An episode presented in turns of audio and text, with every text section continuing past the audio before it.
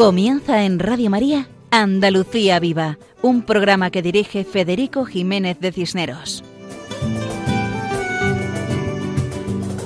Muy buenas noches para todos, queridos oyentes. Estamos en la madrugada del primer día de mayo, el mes dedicado especialmente a la Virgen María, que es la Madre de Dios y Madre nuestra. Por eso, queremos tenerla especialmente presente en el programa de hoy. Además, hoy es la fiesta de San José Obrero o San José Artesano, un día dedicado a todos los trabajadores que, a imitación de San José, trabajan para ganar el pan necesario para mantener la familia. La familia. Qué importante es la familia. Dicen que es el lugar donde te quieren por lo que eres, no por lo que tienes. Te quieren porque eres hijo, hermano, padre, madre, tío, abuelo, aunque tengas genio, aunque seas un flojo, aunque te cueste ayudar, aunque lo que sea. Qué hermoso es una familia que vive unida, entregada, que reza unida, que se ayudan unos a otros. Nuestro ejemplo siempre es la familia de Nazaret, San José, la Virgen y el Niño, un ejemplo a imitar. Pues eso, como hoy celebramos la fiesta de San José Artesano, San José Obrero, aprovechamos para felicitar a todas las personas que dedican tiempo a trabajar para ganar honradamente lo que necesitan para sostener a la familia. ¿Cuántos padres de familia son ejemplo admirable para todos? Ejemplo admirable por su honestidad, por su laboriosidad, por su dedicación, por su entrega, por su honradez, por su profesionalidad. Pues hoy también queremos dedicar nuestro programa a todos los padres de familia que trabajan para sacar adelante la familia. Enhorabuena a ellos y a sus familias. Todo esto nos ayuda a dar gracias a Dios. Comenzamos así nuestro programa de esta madrugada, agradeciendo al Señor todos los bienes recibidos y pidiendo por todas las necesidades, especialmente de nuestros oyentes y sus familiares. Pedimos por los enfermos, los ancianos, los descartados, los marginados, pedimos por todos, para que conozcamos que Dios es amor, y para que aumente nuestra devoción a la Virgen María, especialmente en este mes de mayo, que ella sea nuestro amparo y que nos acerque más a su Hijo Jesús.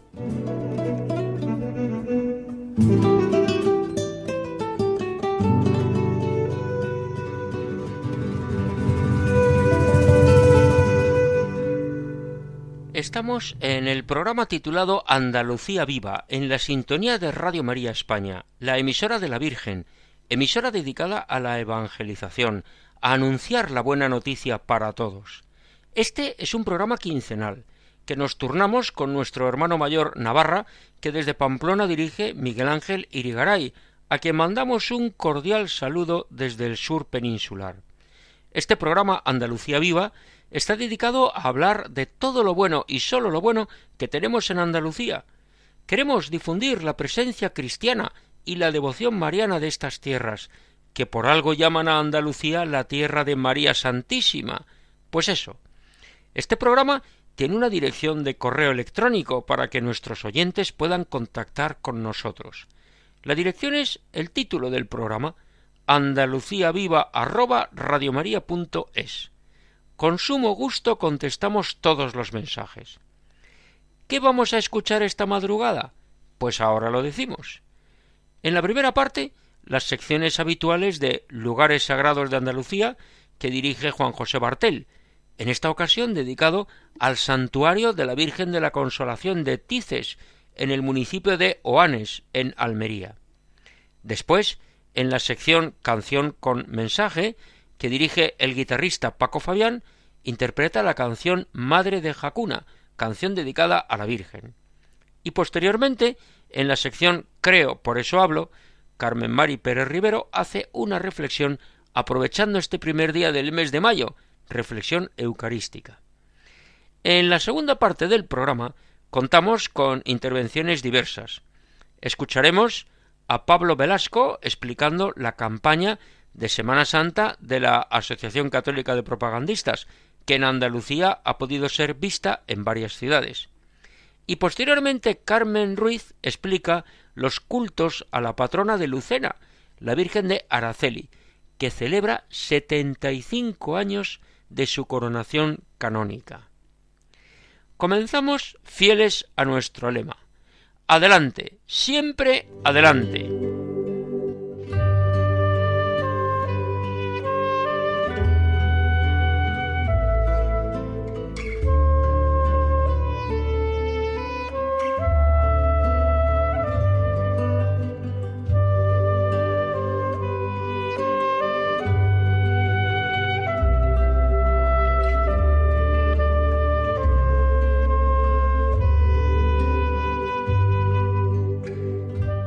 Estos acordes musicales nos introducen a la sección titulada Lugares Sagrados de Andalucía y dedicada a los santuarios andaluces, sección que dirige nuestro colaborador Juan José Bartel Romero.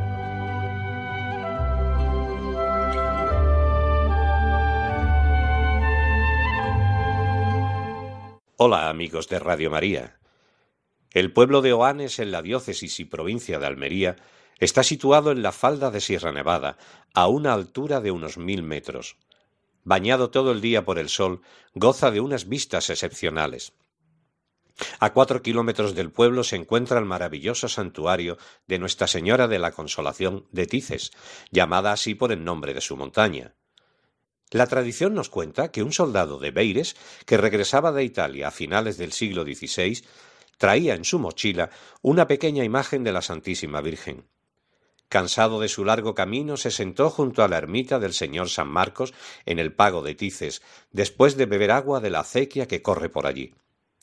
De forma misteriosa el soldado no pudo levantar su mochila cuando quiso continuar su camino. Se conoció la prodigiosa noticia y los vecinos de Oanes y Canjallar le rogaron que depositara en la ermita de San Marcos tan preciosa carga. De la existencia de la ermita hay constancia en Tices en el año 1625 y que en el 5 de diciembre de 1675 don Miguel Fernández es nombrado capellán. Por dos acuerdos del Concejo de 1625 y 1632 se sabe que se denominaba la ermita de Nuestra Señora de la Consolación. Y es muy posible que con este título la venerara ya el soldado que la trajo. Como la imagen original era de tamaño muy pequeño, se esculpió una de mayor tamaño para ser venerada en la ermita. La ermita desapareció en agosto de 1800 al construirse por orden del arzobispo de Granada, don Juan Manuel Moscoso y Peralta, el actual santuario con su preciosa iglesia, casa del ermitaño y amplia hospedería, en gratitud a la Santísima Virgen por curarse milagrosamente de un dolor miserere cuando hacía su visita pastoral a Oanes. Agotados los remedios médicos, el boticario le aconsejó una untura en el vientre con aceite de la lámpara de la Virgen. Antes de la contienda de 1936, colgaban de las paredes del santuario una serie de cuadros referentes a hechos milagrosos atribuidos a la Virgen de la Consolación, algunos sin duda legendarios. Contaban las pinturas algunas desapariciones de la imagen de la Virgen del santuario. Una pintura se refería a los tiempos de la guerra de África de 1860, encontrada después con el manto mojado en agua. En otra desaparición regresó la Virgen con el manto agujereado por unas balas. Otros cuadros representaban curaciones milagrosas. Durante la persecución religiosa de 1936, se destrozó el templo y se quemaron todas las imágenes, incluidas la de la Santísima Virgen de la Consolación. Parte del santuario fue escuela pública y vivienda del maestro y el resto corral para el ganado. Gracias, gracias al celo sacerdotal de don Alberto Gómez Matarín, almeriense ilustre, camarero secreto o personal de su santidad el Papa y canónigo de la Catedral de Granada, se interesó por la restauración del santuario y por hacer una réplica de la Virgen de la Consolación, que en agosto de 1939 colocó de nuevo en el santuario. Como ya hemos comentado, en 1936 desaparecieron las dos imágenes de la Virgen de la Consolación. La pequeña debió de ser la que trajo de Italia el soldado, que era portada en una urna a los enfermos, y la grande era la que estaba en el santuario. Se hicieron después de la guerra dos réplicas, una pequeña que sigue visitando a los enfermos y la grande que talló en 1939 el escultor granadino don Eduardo Espinosa Cuadros sobre fotografías de la destruida.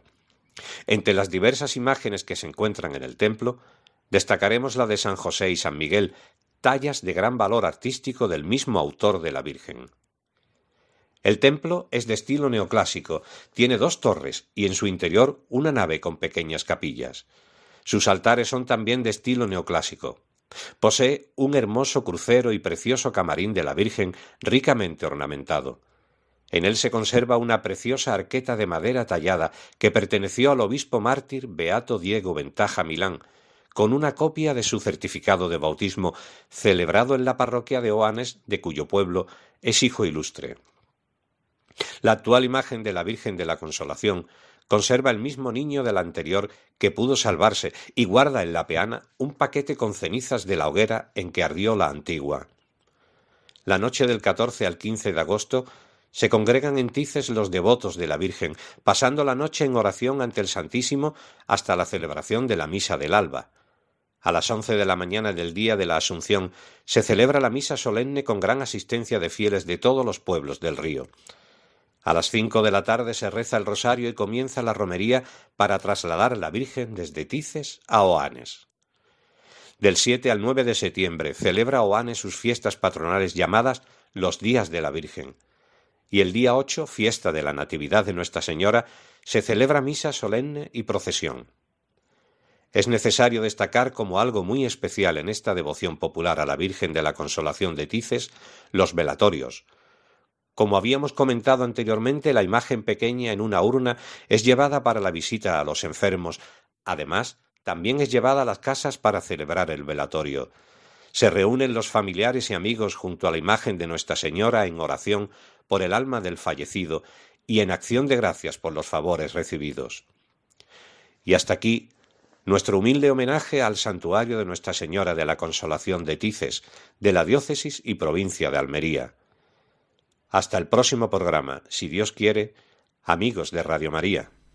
Agradecemos a Juan José Bartel la explicación del santuario de la Virgen de la Consolación de Tices, en la localidad almeriense de Oanes.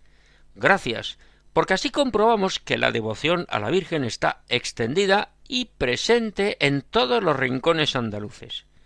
Y claro, a la Virgen hay que cantar, todo tipo de cantos, también canciones modernas, como esta que nos trae esta madrugada Paco Fabián, el guitarrista.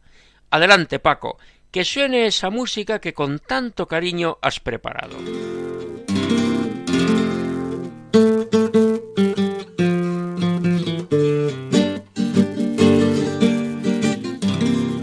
Apreciados amigos de Radio María, muy buenas noches. Para este primer día de mayo, mes dedicado a nuestra Madre la Santísima Virgen, les traigo un tema muy entrañable del grupo musical Hakuna, que hace un par de años nos ofrecieron en su álbum titulado Sencillamente. Este grupo pertenece a una asociación privada de fieles que nació en 2012 con la intención de que los jóvenes se preparasen bien para la Jornada Mundial de la Juventud de Río de Janeiro. Bueno, espero que quede aceptable mi versión con aire flamenquito. Allá que va.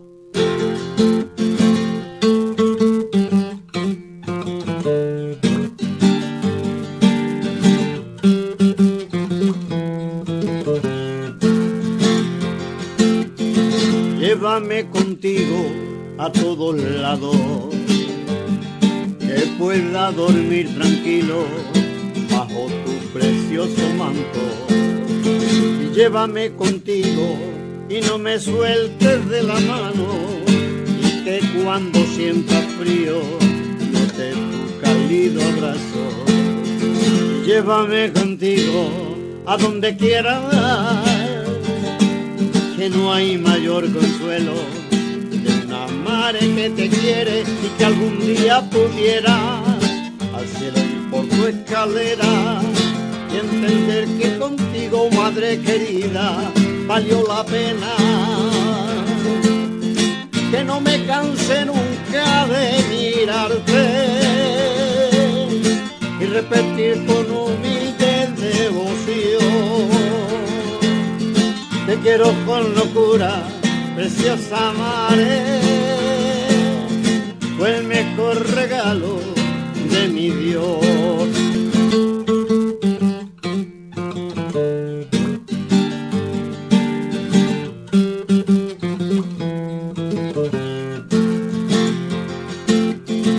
llévame contigo a todos lados, que pueda dormir tranquilo bajo tu precioso manto.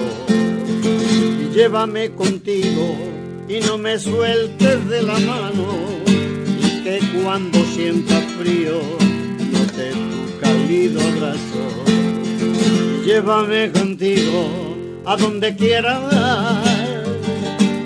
que no hay mayor consuelo de una madre que te quiere y que algún día pudiera cielo ir por tu escalera y entender que contigo, madre querida, valió la pena. Que no me canse nunca de mirarte y repetir con humilde devoción te quiero con locura, preciosa madre, fue el mejor regalo de mi Dios. Oh, que no me canse nunca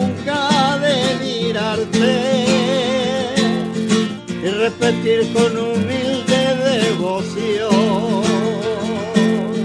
Te quiero con locura, preciosa madre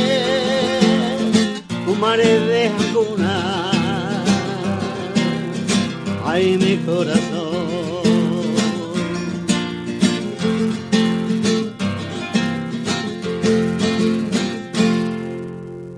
Muchas gracias a Paco Fabián por la interpretación de la canción Madre de Jacuna, con ese aire flamenquito, como decías, por darle un toque andaluz propio de esta tierra de María Santísima. Y de la madre al hijo, de la Virgen María a Jesucristo. Ahora escuchamos la sección Creo, por eso hablo, dedicada a la Eucaristía, una sección donde Carmen Mari Pérez Rivero presenta una reflexión sobre este maravilloso misterio de amor. Carmen Mari, te escuchamos. Creo, por eso hablo. Oh Jesús sacramentado, que yo sea siempre tan feliz como en este hermoso día de mi primera comunión. Esta era la leyenda de la estampita de recuerdo de aquel día único, en emociones, vivencias y sufrimientos, en el que me vi inmersa. Mi hermano Joselín tenía aún seis años y yo siete. No he olvidado ciertos momentos en los que mi pequeña alma se estremecía, lloraba, reía. Nuestros padres no pudieron acompañarnos ya que mi madre estaba muy enferma. Yo no sabía que Jesús sacramentado tenía el mejor regalo para mí, la curación de mi madre. Aún recuerdo cómo sentí la ausencia de mis padres. Tía María y tía Ramón nos acompañaron con el resto de la familia. Ellos se acercaron a comulgar con nosotros. Sentí la falta de papá y mamá. Cuando recibí al Señor le pedí con mucha intensidad, con mucha confianza, Jesús, cura mamá. Jesús, cura mamá. Allí quedó mi súplica, sobre el regazo de mis manos apoyadas sobre mi cara. Oculta y silenciosa, salida del alma, fue la petición que hice a Jesús sacramentado. Mi madre curó totalmente, pero, cosa curiosa, fue en su funeral cuando, dando gracias después de comulgar, me di cuenta del gran regalo que me había hecho Jesús sacramentado. Mi petición de niña fue escuchada portentosamente. Fue después de hacer mi hijo pequeño la primera comunión, cuando a los tres meses mi madre fallece. Estuvo sana y alegre en la primera comunión de mis tres hijos. Tenía una fuerza extraordinaria. Era prudente, inteligente y sencilla, y de una profunda formación religiosa. Ella no pudo asistir a mi primera comunión junto a mi hermano, pero estuvo activa y feliz en la de mis tres hijos. Gloria a Dios. Por eso, cuando llega mayo, rezo. Rezo por aquellos niños y padres que con tantas cosas no saben que van a recibir al mismo Dios. Es un sentimiento que no puedo evitar. Gritaría ante un grupo de niños que van a recibir a Jesús. Y les diría, parad, mirad, escuchadme, estamos ante el sacramento de nuestra fe. Dios con nosotros en su humildad, en su humildad se integrará en vuestras almas, en vuestros cuerpos, ofreciéndose en la máxima, en la máxima humildad. Lo repito, máxima humildad. Sí, presente está en la hostia consagrada, Dios con nosotros en eterna fidelidad. El mes de mayo me habla de Eucaristía, de María, de flores, de alegría, colores y luz, de familia. Me habla de aquella niña que sufriendo hizo su primera comunión y te pidió, Jesús, el milagro y tú lo concediste. Gracias te doy a través del tiempo y la distancia. Gracias porque sigues entregándote cada día, esperando que nos decidamos a seguirte plenamente. La Santísima Virgen parece decirme, hija, solo por el amor a Jesús sacramentado llevaremos almas a Cristo. Sí, Madre, solo por amor, solo por su amor, por su hermosa palabra, por su palabra llena de vida. Él dijo, yo soy el pan vivo bajado del cielo. La palabra que es vida nos anuncia este encuentro hermoso con Jesús sacramentado. Solo tu amor, Señor, consigue que nuestros ojos se limpien y miren con verdad. Jesús sacramentado, solo tu amor hace que nuestros brazos se extiendan ante cualquier miseria, ante cualquier palabra. Solo tu amor, Jesús sacramentado, revoluciona nuestro interior y hace que suban a nuestra boca palabras de ternura, comprensión y consuelo, palabras de alegría y esperanza, de verdad y vida. Solo tu amor, Señor, hace que nuestro tiempo no nos pertenezca, sino que sea de aquel que más lo necesita. Sí, Madre, el fruto de la Eucaristía es la caridad. Oh Jesús sacramentado, que yo sea siempre tan feliz como en este hermoso día de mi primera comunión. Muchas gracias, Carmen Mari, por tus reflexiones, que nos ayudan a centrar la primera comunión, esa primera vez que recibimos a Jesús sacramentado, y que para tantas personas ha sido un día inolvidable en su vida. Porque lo importante es recibir a Jesús, que entra en nosotros, y nosotros podemos ofrecerle nuestra persona entera, cuerpo y alma. Que las personas que hagan la primera comunión en estos días sean conscientes de la importancia que tiene y puedan entregar su vida en correspondencia al amor de Jesús. Estas reflexiones acerca de la primera comunión nos acercan a Jesús en el misterio de la Eucaristía y nos ayudan a valorar esa presencia en la sagrada forma consagrada. Por eso, aprovechamos para contar algo para nuestros oyentes. Seguro que muchos saben que en los últimos veinte años se han extendido por toda España las capillas de la adoración eucarística perpetua, unas capillas abiertas las veinticuatro horas, día y noche, para poder ir a cualquier hora a adorar a Jesús presente en la Eucaristía. Para poder tener la capilla abierta las veinticuatro horas es necesario el compromiso de personas que semanalmente acompañen al Señor durante una hora. De este modo se garantiza que el Señor nunca está solo. En muchas horas hay bastantes personas rezando, adorando, pero en otras horas solo está el adorador del turno correspondiente rezando, en nombre suyo y en nombre de toda la ciudad. En Andalucía ahora mismo hay funcionando ocho capillas de adoración, en lugares tan diversos como Jerez de la Frontera y San Fernando en la provincia de Cádiz, en Córdoba y en Lucena, en Granada, en Cancelada y Marbella en Málaga y en Sevilla. Y ahora se está preparando la apertura de otra capilla en Málaga capital. Precisamente la capilla de Cancelada tiene el privilegio de ser la primera capilla de adoración eucarística perpetua en España. Esto no quiere decir que no haya habido otros lugares de culto con adoración permanente.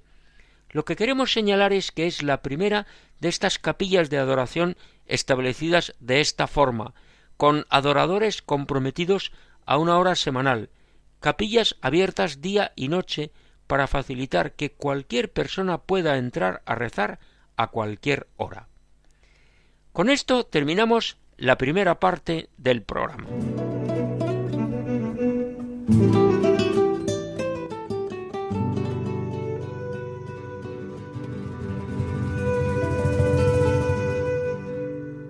Esta sintonía musical marca el comienzo de la segunda parte del programa de esta madrugada, programa Andalucía Viva, que están escuchando, programa que hacemos para contar lo bueno y sólo lo bueno que tenemos en estas tierras.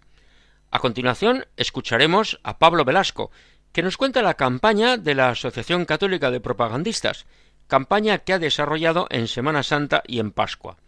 En Semana Santa en torno a dar la vida, y en Pascua con la celebración de la fiesta de la Resurrección, que tuvo lugar en la Plaza de Cibeles en Madrid, con la asistencia de miles de personas a un concierto en el que cantaron varios artistas y que acabó con la Salve Rociera, un homenaje a la Virgen María, que es la Madre de Dios y Madre de todos los hombres.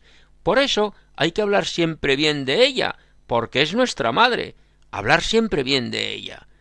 Pero hemos preguntado a Pablo porque durante la Semana Santa, en diversas poblaciones andaluzas, aparecieron unos carteles sugerentes que invitaban a reflexionar sobre algo tan impresionante como dar la vida. Dar la vida. Y cuando la campaña de esta Semana Santa estaba en tantas ciudades españolas y en tantas poblaciones andaluzas, se produjo un hecho impresionante.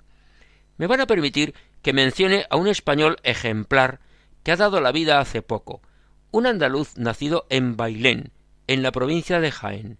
Su nombre, Damaso Guillén. Su profesión, guardia civil. Su destino, la agrupación de tráfico. Cuentan que el filósofo español Juan Donoso Cortés escribió una frase clarificadora que dice El deber del soldado, como buen hermano, es dar la vida por sus hermanos. Dar la vida por sus hermanos. Y esto es lo que hizo Damaso Guillén, que prestaba servicio en la Guardia Civil de Tráfico en Asturias, vigilando con su moto una marcha ciclista de niños, cuando vio un coche que se abalanzaba sobre ellos, y sin dudar se interpuso con su moto, perdiendo él la vida, pero evitando una masacre y salvando las vidas de los niños. Un hecho heroico.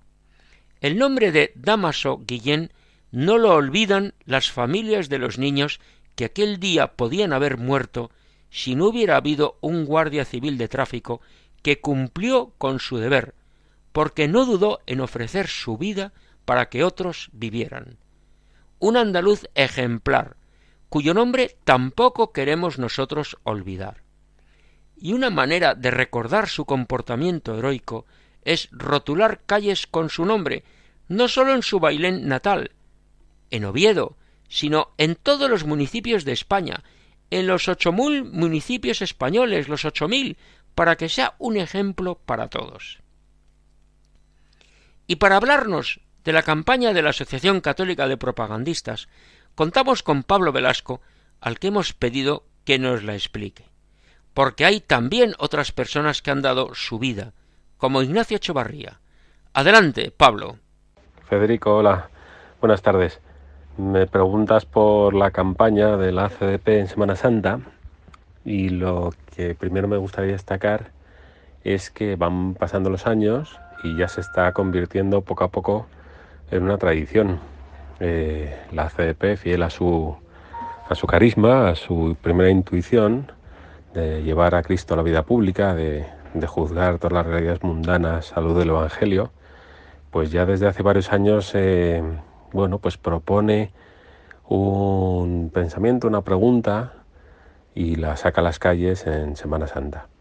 Este año además ha coincidido una doble campaña de la asociación, porque primero teníamos la campaña eh, que, que planteamos en Semana Santa, que en este año hemos querido contar la historia de Ignacio Echeverría, que seguro todos recordarán que es aquella historia del español que defendió con su vida a muchos, londinenses en el atentado aquel eh, hace años eh, y perdió la vida en el puente de Londres. Y, y, queríamos, bueno, pues recordar su historia, recordar su valentía, también preguntarle a sus familiares, sobre todo a su padre. Mm, sobre la vida de Ignacio. Y lo que descubrimos es que era un hombre de fe y era un hombre, bueno, pues que tenía, que era, que tenía una amistad grande con el Señor. Y entonces eso nos lleva a preguntarnos eh, si daríamos la vida por alguien que no conociéramos, ¿no? Si daríamos la vida por el otro, que es lo que hace el Señor en la cruz. Y ese ha sido el leitmotiv ¿no? de esta campaña. Y decía que coincidía con una segunda campaña este año, que ha sido la bueno, pues algo novedoso, porque es verdad que la asociación, la Asociación Católica de Propagandistas, bueno, pues no había organizado nunca, yo creo, un concierto. Y entonces eh, un concierto de música mm, pop. Y lo hemos hecho este año y además hemos querido que sea la gran fiesta de la resurrección que queremos también que em, empezar este año con una con una buena tradición, esperamos que sea muchos años. Este año lo, hemos organizado en la Plaza de las Cibeles, en, pleno centro de Madrid. Ha sido verdaderamente un éxito porque ha concitado, los cálculos son unas 60.000 personas en Madrid y además lo que hemos podido es hacer un anuncio, ¿no? un anuncio de la resurrección del Señor en pleno centro de la ciudad. Entonces esas han sido fundamentalmente ¿no? las, las campañas de Semana Santa, con esas ideas que te decía, con que ya está siendo habitual, ya es casi una tradición, ya hay muchas muchas personas en nuestro país que están esperando nuestra palabra, la palabra de la CDP respecto de la, de la Semana Santa. Y tenemos, bueno, pues este nuevo proyecto que es celebrar la resurrección en la octava de, de la, de la Pascua con este concierto. Así que vamos a, como decía aquella vez el Padre Ayala, vamos a ver lo que Dios quiere de nosotros. Agradecemos a Pablo Velasco la explicación de la campaña de Semana Santa de la Asociación Católica de Propagandistas, que una vez más, como ha dicho, quiere hacer presente a los católicos en la vida pública, en la calle. Enhorabuena.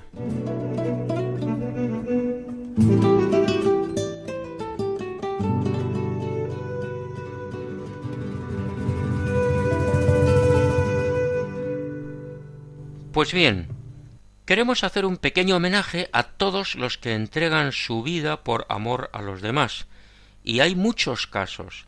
Nosotros hemos mencionado solamente a Ignacio Echevarría y a Damaso Guillén.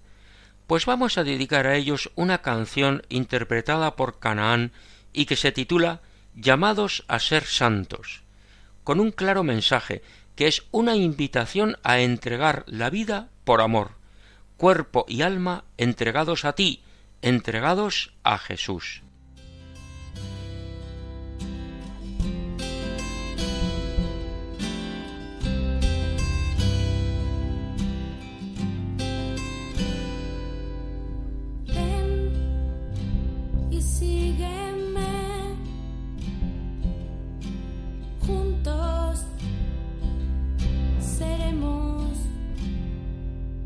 Pescadores de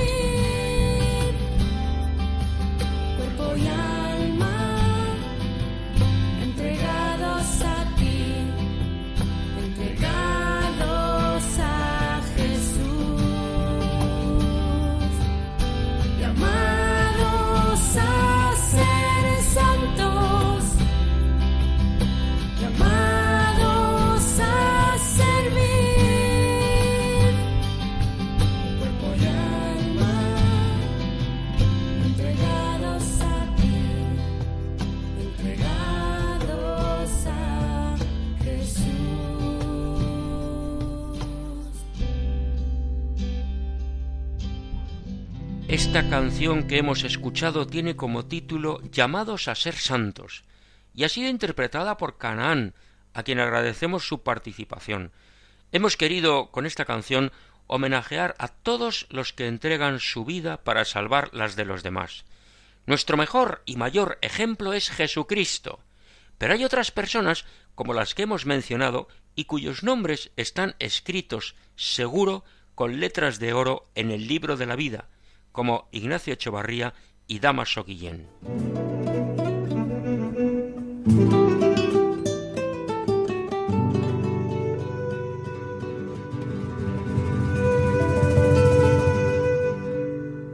Ahora nos acercamos a la ciudad de Lucena, en la provincia y diócesis de Córdoba, para conocer de primera mano un acontecimiento importante, relacionado con la imagen de la Virgen de Araceli.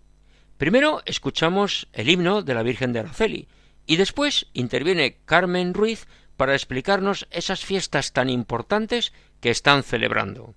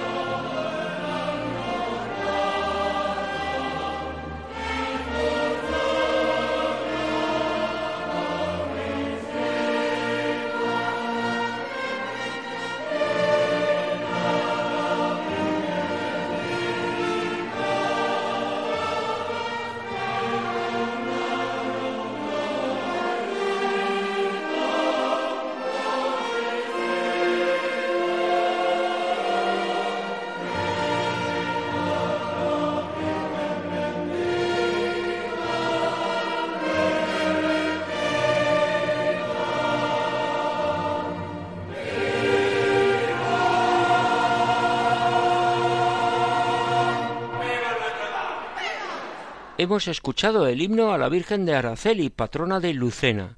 Ahora contamos con la colaboración de Carmen Ruiz Canela, quien explica las fiestas por este aniversario de la coronación canónica de la imagen.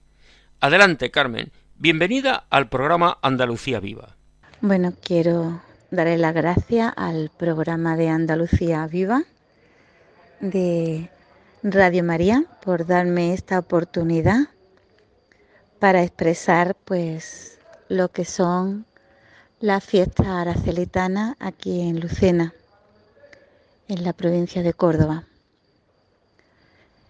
Bueno, pues estamos en fiesta porque hacemos el 75 aniversario de la coronación de la Virgen de Araceli, contando un poquito su historia así. Pues en el año 1562, Luis Fernando de Córdoba, el marqués de Comares, en uno de los viajes a Roma, pues se quedó prendado de, esta imagen de la Virgen de Araceli, una talla de unos 60, eh, mm, preciosa, y bueno, decidió pues traérsela para aquí, para Lucena. En el viaje de vuelta aquí a Lucena,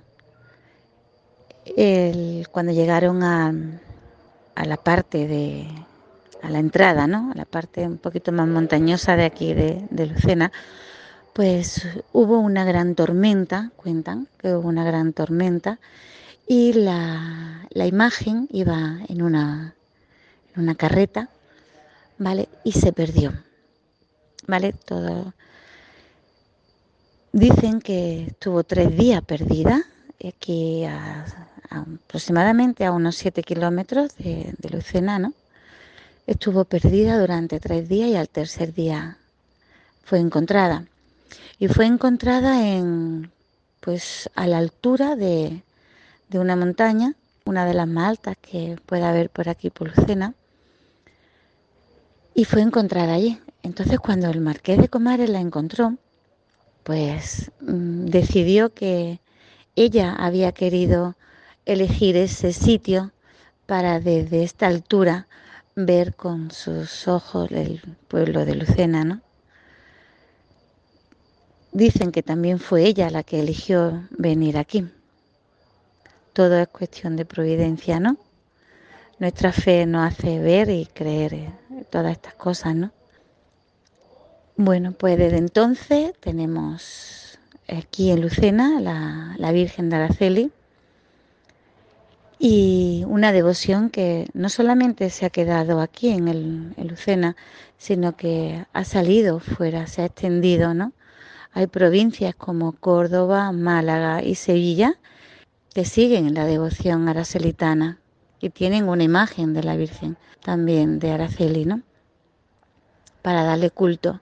Nosotros ahora eh, aquí eh, estamos en el 75 aniversario, ¿vale? De la coronación de la Virgen de Araceli. Lucena está preciosa, las calles están engalonadas y todo el pueblo de Lucena está en la calle, ¿no? Acompañando a la Virgen. También no solamente el pueblo de Lucena, hay muchísima gente de fuera que viene en estas fechas para estar con la Virgen, para acompañarla, para verla, para sentirla. La Virgen de Araceli es mmm, muchísimas personas cuando la, cuando la miran, pues sienten que la Virgen les sonríe, ¿no? Y también cuando ella está triste, ¿no? Entonces lo tenemos en el corazón. Y incluso también el, el nombre de Araceli es muy común aquí también en Lucena.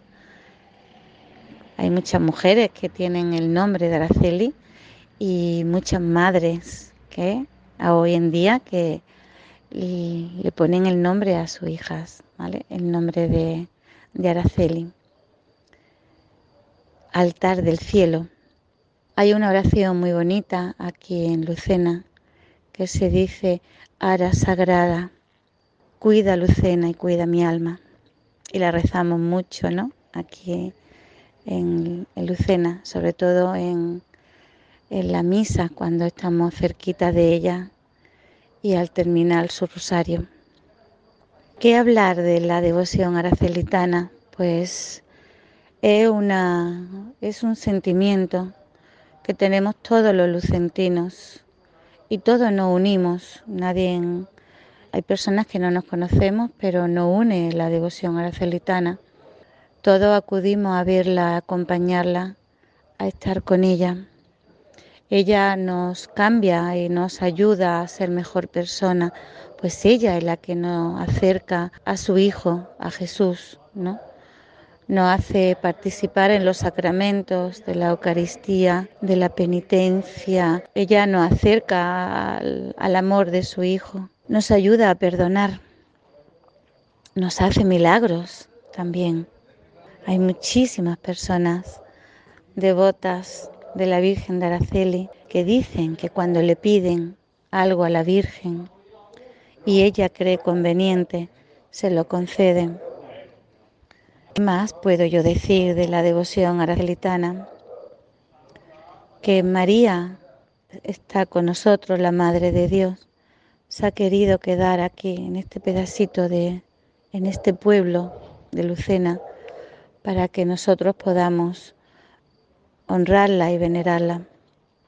Eh, Este año, el 1 de enero del 2023, también hemos tenido un regalo aquí en Lucena, que es la apertura de una capilla de adoración perpetua en la iglesia del Valle.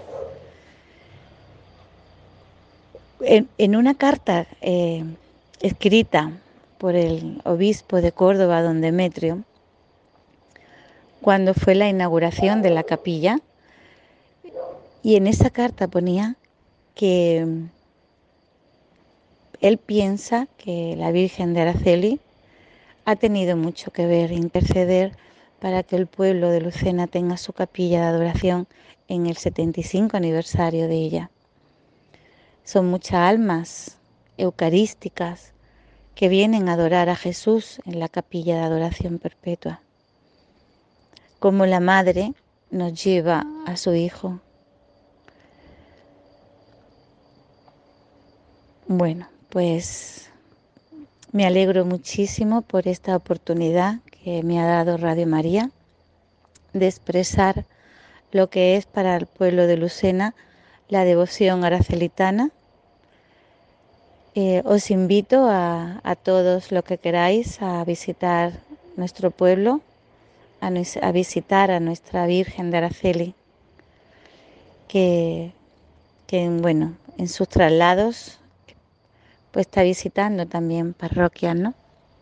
Y con mucha alegría y con los barrios se vuelven con ella para visitarla y que estén más cerquita de todos. Pues yo invito a las fiestas que serán el día 6, 7, 5, 6 y 7, ¿vale? De mayo. Bueno, pues que compartáis con nosotros nuestra alegría de que la Madre de Dios está muy cerquita y la, la veneramos y la queremos. Y bueno, que recéis mucho por nosotros. Un beso muy grande y saludos desde Lucena, Córdoba. Muchas gracias a Carmen Ruiz Canela, quien desde Lucena nos ha explicado todas estas conmemoraciones de la Virgen de Araceli y la importancia que tiene para todos los vecinos de esta emprendedora ciudad cordobesa.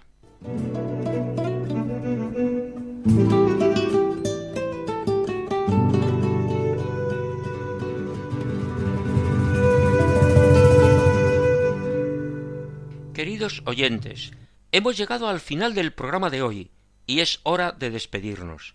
Muchas gracias a todos los que han colaborado en esta edición número 94 del programa Andalucía Viva.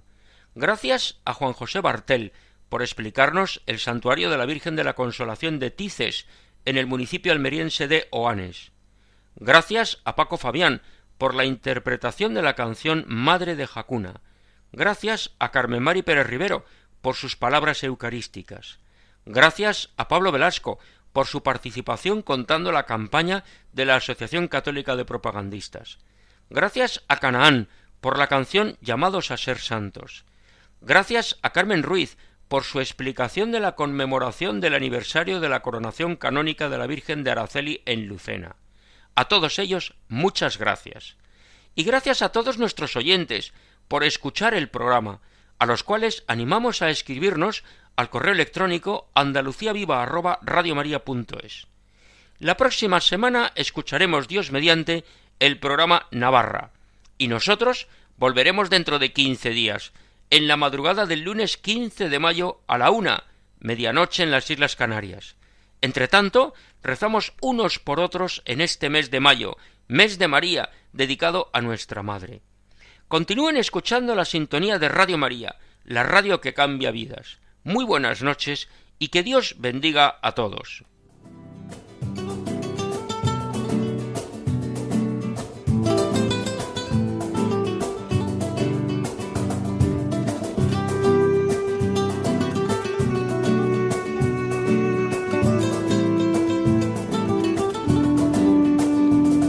Han escuchado en Radio María Andalucía Viva, un programa dirigido por Federico Jiménez de Cisneros.